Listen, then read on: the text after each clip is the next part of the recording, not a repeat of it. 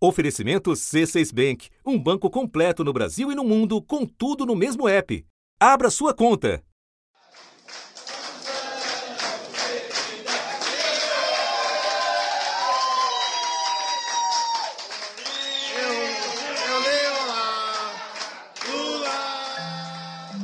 Embalada por um jingle de campanha, a festa de aniversário acabou em tragédia. Apareceu um cara que não era convidado, que ninguém conhece, veio com o carro até a frente e começou a gritar dentro do carro: É Bolsonaro, seus filhos das p, seus desgraçados, eu mito, não sei o que. Começou a gritar. E o Marcelo foi buscar a arma dele no carro e colocou na cintura. E aí passou uns 15, 20 minutos, o cara voltou, e aí os dois se apontaram, o Marcelo falando que era a polícia. Nisso o cara deu um tiro na perna do Marcelo, o Marcelo caiu, aí o cara chegou em cima do Marcelo, deu outro tiro para executar o Marcelo, e o Marcelo conseguiu se virar e deu cinco tiros no cara. Se não fosse isso, ele tinha feito uma chacina lá no meio da festa. O assassinato do guarda municipal Marcelo Aloísio de Arruda, tesoureiro do PT em Foz do Iguaçu, não é evento isolado pelo ataque a apoiadores do ex-presidente Lula durante um evento político que aconteceu em Uberlândia no dia 15 de junho. Nesse dia, um drone foi utilizado para jogar produtos químicos com cheiro forte de urina e fezes sobre os apoiadores. E o homem preso, depois de jogar uma bomba caseira no ato político na Cinelândia, teve a prisão em flagrante convertida em prisão preventiva. A juíza entendeu que é necessário manter o suspeito preso pela gravidade do ato, que, segundo a magistrada, pôs em risco a integridade física de diversas pessoas. Nem desprovido de incentivo. Este é Eduardo Bolsonaro discursando num evento pró-armas em Brasília, horas antes da morte de Marcelo. A esquerdalha nunca imaginou que tantas pessoas pudessem vir às ruas para falar que sim, eu quero estar armado. Quanto tempo a gente ficou ouvindo esses caras com mensalão aprovando Estatuto do Armamento e a gente falando educado? A gente tem que respeitar esses caras, não. O próprio presidente, comentando o crime de sábado, puxou a carta do atentado que sofreu na eleição de 2018. Eu já sofri muito disso na pele. Agora, o histórico de violência não é do meu lado, não é do lado de lá. Confrontado com o que já disse, ele desconversou e agrediu mais um pouco. O senhor chegou fuzilar a falar no passado sobre fuzilar petistas. O senhor acha que essas declarações não têm relação com o que aconteceu no domingo? Sabe que é sentido figurado? Você sabe que é sentido figurado? Para lembrar, 2018 teve muito mais do que a facada. O caso aconteceu aqui no bairro do Estácio, então na região central do Rio de Janeiro. A vereadora Marielle Franco, do PSOL, ela estava naquele carro branco ali atrás, quando foi atingida por disparos. Além dela, o motorista também que estava com ela também foi assassinado. Os tiros atingiram a caravana do ex-presidente Lula. Um comboio de três ônibus viajava de Quedas do Iguaçu para Laranjeiras do Sul, na região central do Paraná. A Polícia Civil da Bahia concluiu que o mestre capoeirista Moa do Catendê foi assassinado por causa de uma discussão sobre partidos políticos. O capoeirista declarou ter votado em Fernando Haddad. Paulo Sérgio Ferreira de Santana entrou na conversa para defender Jair Bolsonaro a discussão, segundo testemunhas, parou por aí. Mas Paulo Sérgio foi até em casa, aqui perto, pegou uma faca e voltou para o bar. Quem presenciou o crime diz que as primeiras facadas foram pelas costas. Da redação do G1, eu sou Renata Loprete e o assunto hoje é crime de ódio como ameaça à democracia. Um episódio para entender a formação do caldo que veio dar no assassinato em Foz do Iguaçu e o que precisa ser feito para assegurar a vida e as liberdades na campanha eleitoral que já está em curso. Sobre isso, eu converso com o sociólogo José de Souza Martins, professor emérito da USP e integrante da Academia Paulista de Letras. Depois falo com Aniele Franco, fundadora e diretora executiva do Instituto Marielle Franco, irmã da vereadora assassinada em 2018. Quarta-feira, 13 de julho. Martins, diante de algo tão brutal como o que aconteceu em Foz do Iguaçu, algumas pessoas, ou por interesse ou por perplexidade mesmo, têm dificuldade em definir o que aconteceu. Crime de ódio, crime político, atentado, Para começo de conversa, o que aconteceu ali? Aconteceu tudo isso, né? A, a, nós tendemos a imaginar uh, que a situação atual, com os absurdos que ocorrem, que não é só esse, são vários outros, que tudo se explica pelos episódios. Eu, pessoalmente, acho que não adianta analisar o episódio. O episódio não explica o que está acontecendo e o que ainda vai acontecer, né? Eu acho que isso é uma coisa que já vem de longe. Vamos fuzilar a petralhada aqui do Acre! Vamos botar esses picareta para correr do Acre! Combina várias agressões às instituições, aos costumes, aos valores, às tradições, uh, no sentido de favorecer uma, um, uma espécie de esvaziamento da democracia no Brasil, que já é precária. O que aconteceu na, lá em Foz do Iguaçu, com o, o rapaz que foi assassinado, combina essas várias tendências que envolvem religião, na medida em que ela, ela se omite. Então, é, nós precisamos com urgência mudar o diagnóstico, tentar um entendimento mais abrangente, mais completo do, do que aconteceu com o Brasil nas últimas décadas. Aconteceu muita coisa, tudo isso foi tramado lentamente, com vários protagonistas. Não é só o Bolsonaro. O Bolsonaro não tem competência para fazer isso sozinho. Ele é muito tosco, ele é muito simplório e muito ignorante no fim das contas. Ele não tem competência e por isso que ele é perigoso. Porque ele não tem competência, ele pode fazer o que vem na cabeça. Porque certamente pode haver um, um resvalo para, a, para as eleições, para a democracia no Brasil, e nós não sabemos o que vem depois. Nem nós sabemos, nem os envolvidos, os que estão planejando isso há muito tempo, nem eles sabem o que os torna mais perigosos ainda. Falando da figura do Bolsonaro, quando acontece um crime como esse, rapidamente a gente lembra das reiteradas falas dele de incitação à violência. No próprio dia do crime de Foz do Iguaçu, houve uma fala nesse sentido por parte do filho dele numa manifestação pró-armas. Qual é o papel, Martins, do exemplo que vem de cima? Como é que ele ajuda o discurso do ódio a se transformar em prática? É, tudo isso vem sendo induzido. Ah, o sujeito que foi lá e deu o tiro, é, ou atacou a, a vítima, ele não foi porque teve a grande inspiração de fazê-lo. Ele se sentiu animado a fazer isso. Quem não tem preparo para usar arma de fogo é um moleque de 14 anos mas se ele conseguir pegar um três ou então na favela, ele bota a gente de joelho. Chupa Som da Paz, chupa Viva Rio, chupa Fórum Brasileiro da Segurança Pública, chupa Instituto Igarapé. A gente não pode esquecer que Bolsonaro, nos últimos tempos, tem frequentado as polícias militares, andou aqui em São Paulo mesmo, né? E tudo isso tentando defender a ideia de um justiçamento do tipo que o sujeito praticou. Então, é, é crime induzido. Eu acho, se você der uma olhada na Folha de São Paulo de hoje, há uma foto pavorosa. É um bolo de aniversário do filho sim, sim. do Bolsonaro, que é o bolo com um revólver calibre 38. O deputado comemorou o aniversário de 38 anos. O bolo estava decorado com um revólver e munição. Isso induz a prática do crime. É só dar o exemplo lá de cima que o aqui de baixo vai direto na, na, na armadilha.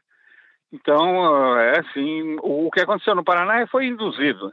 Pode dizer o que quiser. E eu acho que se tiver investigação, ela tem que ir por aí, né? Quem foi que induziu? Basicamente para tentar desvendar o que é a máquina dessa nova criminalidade de natureza política que ameaça o país inteiro. A Secretaria de Segurança Pública do Paraná diz que espera concluir o inquérito até a próxima terça-feira. A Força Tarefa já ouviu nove testemunhas. A companheira de Marcelo Arruda prestou depoimento hoje de manhã.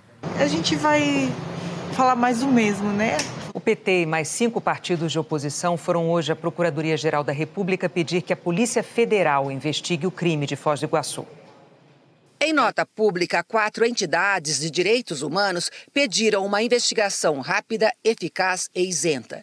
E ressaltaram que, no atual contexto de contaminação indesejada do ambiente eleitoral, com discursos de ódio, o silêncio sobre fatos como aqui tratado se converte em verdadeira omissão e incentivo à intolerância. Líderes do PT partido de Marcelo Arruda e da oposição na Câmara e no Senado se reuniram com o Procurador-Geral da República, Augusto Aras.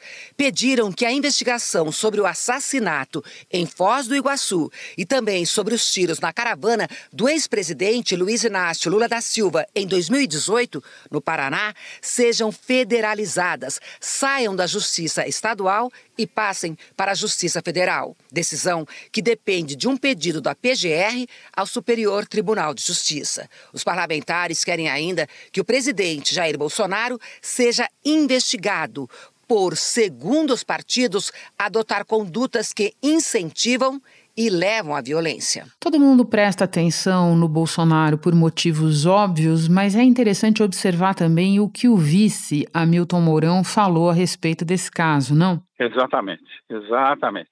Eles não estão separados. Quer dizer, são posições é, aparentemente diferentes, mas a doutrina é a mesma. Não, não é preocupante, não quero fazer exploração política disso aí. Isso aí, eu olha, vou repetir o que eu estou dizendo. E nós vamos fechar esse caixão. Tá? Vou repetir o que eu estou falando. Para mim, é um evento desses lamentáveis que ocorre todo final de semana nas nossas cidades. O Mourão deu uma entrevista na fase da campanha eleitoral em que o jornalista. Primeiro, ele falou nas, nas lojas maçônicas, em duas, e ficou claro qual era o propósito dele. Ele foi, ele foi de farda às lojas maçônicas, ele é maçom.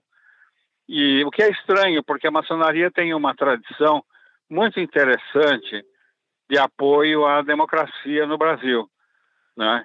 E ele, ele, há um jornalista que perguntou, mas qual é o propósito de vocês? Aí ele fala no desmonte, e o desmonte das instituições, porque as instituições estão ah, carcomidas pelas posições políticas da esquerda, etc. Então que era preciso desmontar tudo, e é o que eles estão fazendo. Um desmonta de um lado, outro desmonta do outro. Espera um instante que eu já retomo a conversa com José de Souza Martins. Com o C6 Bank, você está no topo da experiência que um banco pode te oferecer. Você tem tudo para sua vida financeira no mesmo app, no Brasil e no mundo todo. A primeira conta global do país e atendimento personalizado, além de uma plataforma de investimentos em real e dólar com produtos exclusivos oferecidos pelo C6 em parceria com o JP Morgan Asset Management. Quer aproveitar hoje o que os outros bancos só vão oferecer amanhã? Conheça o C6 Bank. Tá esperando o quê? C6 Bank. Para tentar é, não fazer o que você recomendou que a gente não fizesse no início do episódio, não ficar simplesmente no evento em si. Muita gente correu logo depois do, do assassinato para dizer: olha, não dá para confundir essa discussão com a discussão sobre armamento, o armamento da população estimulado pelo presidente da República, por seus filhos, porque afinal de contas, ali, tanto a vítima quanto o assassino eram agentes de segurança, podiam portar armas. Agora, Martins, dá para dissociar o crime de, dessa explosão de armamento no país ao longo do mandato do Bolsonaro? Não, não dá para, de jeito nenhum. Esse argumento que eu também ouvi, ele já é o argumento da, da construção do álibi. Não tem nada a ver. A, a, a facilitação do uso de armas, compra de, de armas e compra de munição, induz justamente a fatos como esse. É? O policial não, não, não, anda por aí armado, também não anda por aí bêbado, que foi um argumento que o, o general Mourão usou hoje. É um evento lamentável, né? Que ocorre todo final de semana em todas as cidades do Brasil, de gente que provavelmente bebe e aí pô, extravasa as coisas, né? A gente. Também não é, não é por aí. É, estão construindo o pretexto para tentar isentar o presidente da República mas ele é responsável na medida em que ele, foi, ele induziu as práticas. Ele podia não ter a intenção de que se fizesse exatamente isso, mas as pessoas se sentem libera, liberadas para fazer o que bem entende em relação à vida do outro. Porque o que ele prega é a minimização da vida. É isso que ele está fazendo. Minimização da vida de quem não é amigo dele. Entendeu? Isso é complicado, porque as pessoas entendem essa história do jeito que querem. E o jeito que elas querem é em função de uma tradição brasileira de violência, do direito à violência por parte dos que têm poder. Não preciso aqui dizer o que eu estou pensando, o que você está pensando. Você sabe o que está em jogo, você sabe como você deve se preparar, não para o novo Capitólio. Ninguém quer invadir nada, mas para nós sabemos que temos que fazer antes das eleições. Isso é um complexo de pessoas interessadas em alterar a ordem política e confirmar uma mudança, certamente é a mudança com uma ditadura um pouco diferente das ditaduras que nós conhecemos. Por falar em construção de pretextos, esse crime ocorre e a escalada de episódios de violência política ocorre no momento em que nós também estamos assistindo uma discussão sobre tentativa de golpe, sobre a inconformidade do presidente diante de uma eventual derrota, até conversas sobre mudança de calendário eleitoral, conversas no governo para não realizar o primeiro turno, todo tipo é, de maluquice. Como é que as duas coisas se encontram? Calendário eleitoral e escalada da violência, Martins? Olha, não se encontram, né? A ideia eu acho que é evitar o encontro porque o encontro levaria à crítica de uma coisa e de outra. Eu acho que o Bolsonaro está numa situação curiosa. Ele quer, ele quer legitimar a permanência dele no poder. Basicamente é isso. Um pouco o que a ditadura militar fez. Ela se disfarçou atrás de eleição, de, de providências eh, de natureza legalista, não fechou completamente o Congresso, pelo menos no início, e fez essas coisas ele também está na mesma linha, porque o Exército, em princípio, como instituição, não pode ser contra a lei e contra a Constituição. Acontece que o Bolsonaro está numa uma enrascada que é de que ele é claramente, indiscutivelmente, uma pessoa que age contra as instituições. Ao mesmo tempo, ele tem que defender as instituições, ainda que seja a moda dele, passando por cima, debochando do Supremo, essa coisa toda. A população começa a se dar conta de que existe uma incongruência aí. Ele poderá ser derrotado por essa incongruência. Por exemplo, uma coisa que você nota, as igrejas evangélicas supostamente estariam com, com ele, nas pretensões dele, etc. É, isso não é propriamente verdade, não era. Mas as igrejas evangélicas não abriam a boca. Agora, depois desse episódio escandaloso com o ex-ministro da Educação, elas começaram a abrir a boca. Um número muito grande de, de pastores e de dissidências das igrejas evangélicas começaram a se manifestar em relação à questão da democracia. É bom ter presente uma coisa importantíssima, é que uh, muitos dos envolvimentos aí é, é com, com, pastores da igreja presbiteriana. Não são só os os, os, os fundamentalistas é, pentecostais. Acontece que a igreja presbiteriana é historicamente uma igreja republicana.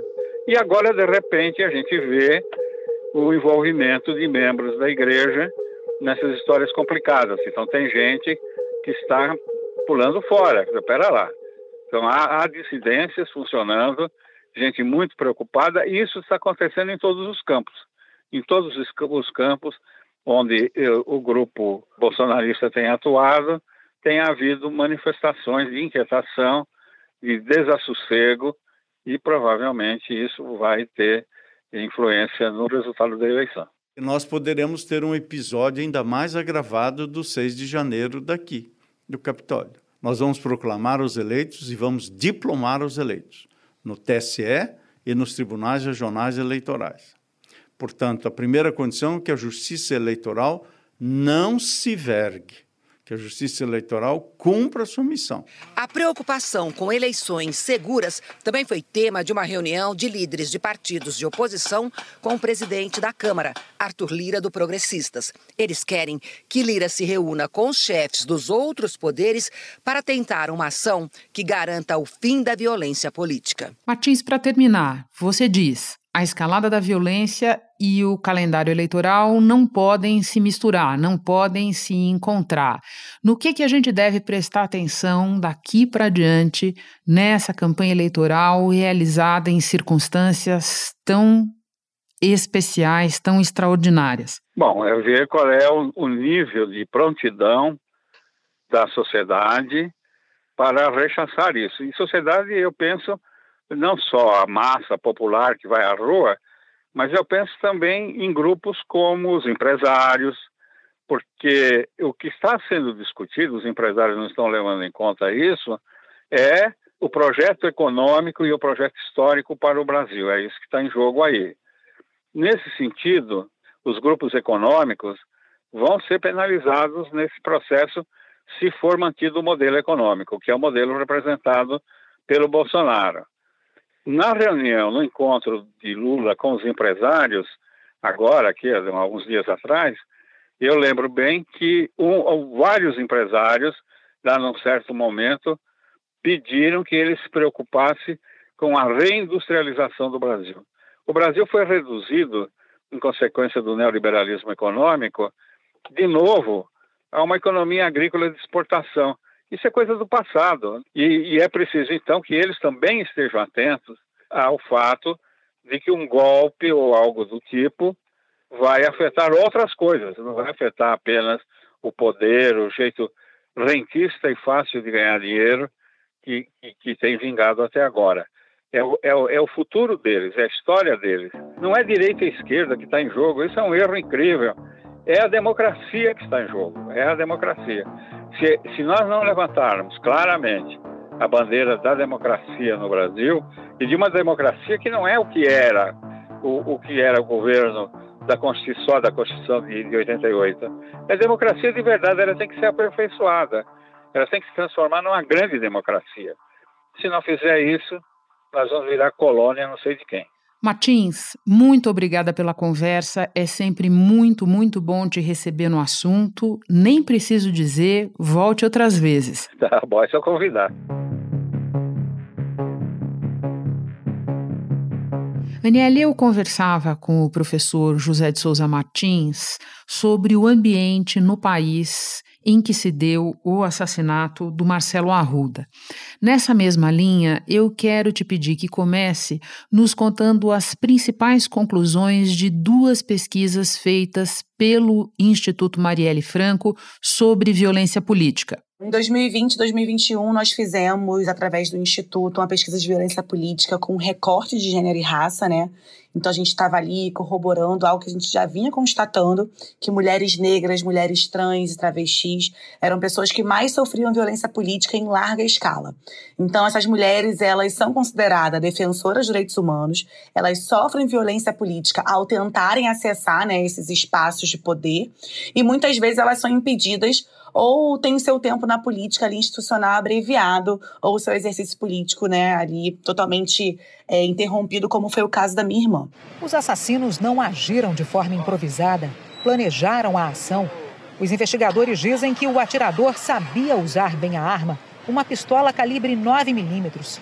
A polícia fala em execução, mas ainda não sabe explicar os motivos. O carro passou por uma segunda perícia ele foi atingido por pelo menos 13 disparos, nove na lataria e quatro no vidro. Os peritos encontraram nove cápsulas de bala calibre 9 milímetros. Bom, e aí isso acontece porque muitas vezes esse fenômeno da violência política ele tem raízes estruturais, né, desiguais de gênero e raça que formam aí o nosso país. Então, desde o assassinato da Marielle, que a gente tem visto que esse tipo de violência vem aumentando muito, inclusive por uma parcela da população muito conservadora que vive ali incitando um discurso de ódio, né, e que se sente autorizada e legitimada a exercer essa violência política contra certos grupos, né? Uma coisa que eu queria muito destacar é que assim que a gente teve a pesquisa realizada, a gente encontrou sete tipos de violência. Então a gente tinha violência virtual, violência moral e psicológica, violência institucional, violência racial, física, sexual e de gênero. E quando a gente parou para olhar os dados mais a fundo, a gente viu que 98% das candidatas que responderam nossa pesquisa, né, elas eram candidatas negras, elas sofreram pelo menos um tipo de violência política. Das candidatas que afirmaram ter sofrido ali violência política, apenas 33 delas denunciaram algum dos casos de violência que elas sofreram. E uma coisa também que me chocou muito foi que no, nos poucos casos né, que a gente teve ali, que a gente constatou, nenhuma, quase nenhuma né, dessas, dessas denúncias, na verdade, foram efetivas para a segurança delas é, prontamente. Então, assim, elas denunciavam e nada era feito. Aniele, você está conosco neste episódio, entre outros motivos, porque o assassinato da tua irmã, quatro anos atrás, foi uma espécie de crime inaugural do ciclo que nós estamos vivendo. E também porque ele é uma ferida aberta. Até hoje não se sabe quem mandou matar Marielle e Anderson Gomes. E o que menos gente sabe ainda, Aniele, é que ela é, até hoje, vítima de discurso de ódio. Você pode nos contar sobre isso? Acho que vale lembrar que no mesmo dia que mataram a Marielle, às 9h32 da noite a Marielle foi assassinada. Às 11h45 eu recebi a primeira fake news da minha irmã no grupo da vizinhança onde nós morávamos naquela época. É, eles assassinaram a Marielle com cinco tiros na cabeça, como você muito bem falou, a gente segue sem resposta. E eles seguem tentando assassinar e apagar, enfim, a memória e a reputação da Mari. Foram fake news muito gritantes, eram coisas assim muito assustadoras. Eu cheguei a tirar a minha mãe e a minha sobrinha das redes sociais naquele primeiro momento. Sempre que se tem, e aí em paralelo a isso é ano de eleição, a Marielle por ter se tornado esse símbolo da esquerda, a gente sempre é muito atacado. Eu fui cuspida na cara em 2018, naquele mesmo ano onde o atual governo foi eleito, é, com a minha filha de dois anos no colo, passando por um shopping do Rio de Janeiro com várias palavras de ódio. Então a gente tem de um lado um crime de uma violência política, né, que tem um marco aqui nessa década, né, muito parecido com o que aconteceu agora aí nesse último final de semana. Mas era isso, era uma vereadora no exercício da sua função, e de um outro lado, pessoas que se sentem legitimadas para espalharem fake news, fazerem memes, fazerem piadas com a morte da Marielle. Eu recebi foto da minha irmã com a cabeça aberta, ensanguentada, em diversos grupos, ainda em março de 2018. Então, ao longo desses quase cinco anos que nós temos aí sem resposta à investigação, as fake news da Marielle não cessaram. O salão montado para uma festa agora lembra dor e tristeza. Os irmãos de Marcelo Arruda não estavam no aniversário e foram avisados do crime por parentes. Hoje eles foram até o local. Infelizmente, a imagem que vem na minha mente é daquela filmagem que foi divulgada. Meu irmão caído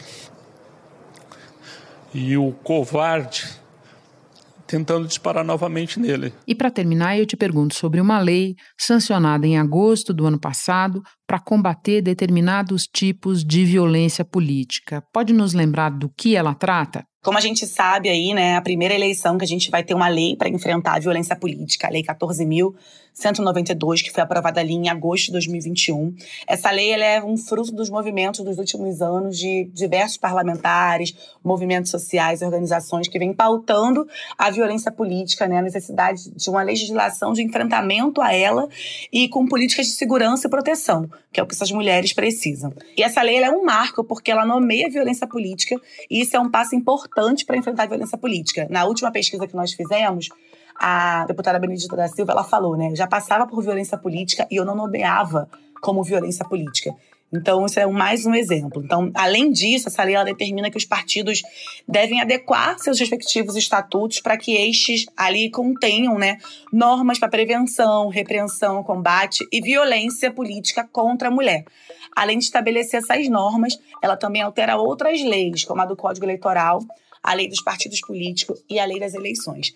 Essas alterações visam dispor ali sobre os crimes de divulgação ou produção de conteúdo inverídico no período de campanha eleitoral, né? E visa também criminalizar a violência política contra as mulheres.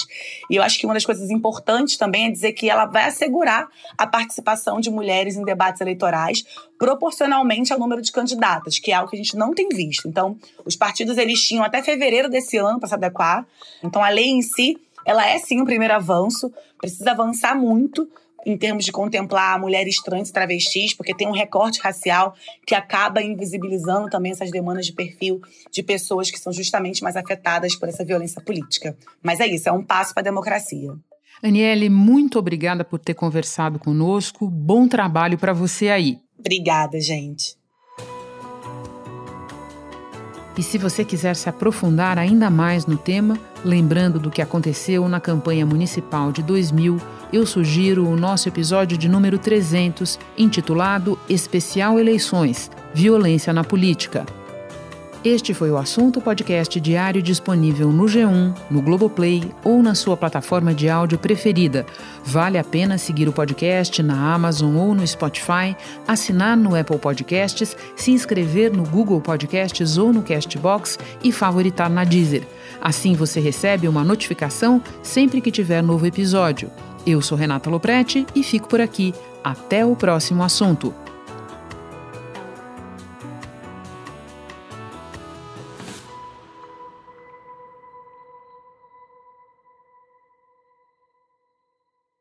Você no topo da experiência financeira que um banco pode oferecer. Escolha um banco completo no Brasil e em qualquer lugar do mundo. Abra sua conta no C6 Bank.